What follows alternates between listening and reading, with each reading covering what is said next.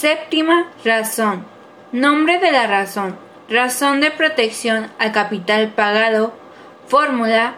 Razón de protección al capital pagado es igual superávit entre capital social pagado.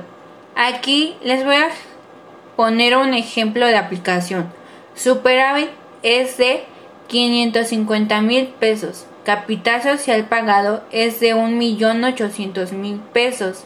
Razón de protección al capital pagado es igual a 550 mil pesos entre 1.800.000 pesos.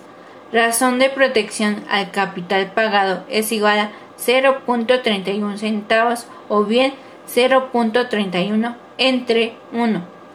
Ahora les voy a hablar de qué se trata esta séptima razón.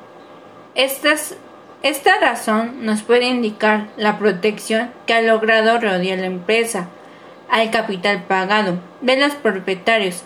Asimismo, nos indica hasta qué punto la empresa puede sufrir pérdidas sin merma del capital social pagado.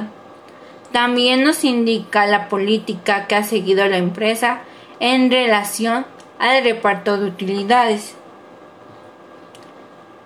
Se aplica para determinar la protección que ha rodeado el capital pagado, desde luego que el número del ejercicio que tenga de vida de la empresa es un factor importante para establecer si es buena o mala protección o margen de seguridad del capital exhibido, es decir, que una empresa tenga varios años de vida más sólidos debe ser el margen de seguridad del capital pagado, que aquel cuya empresa tenga pocos años de haberse constituido.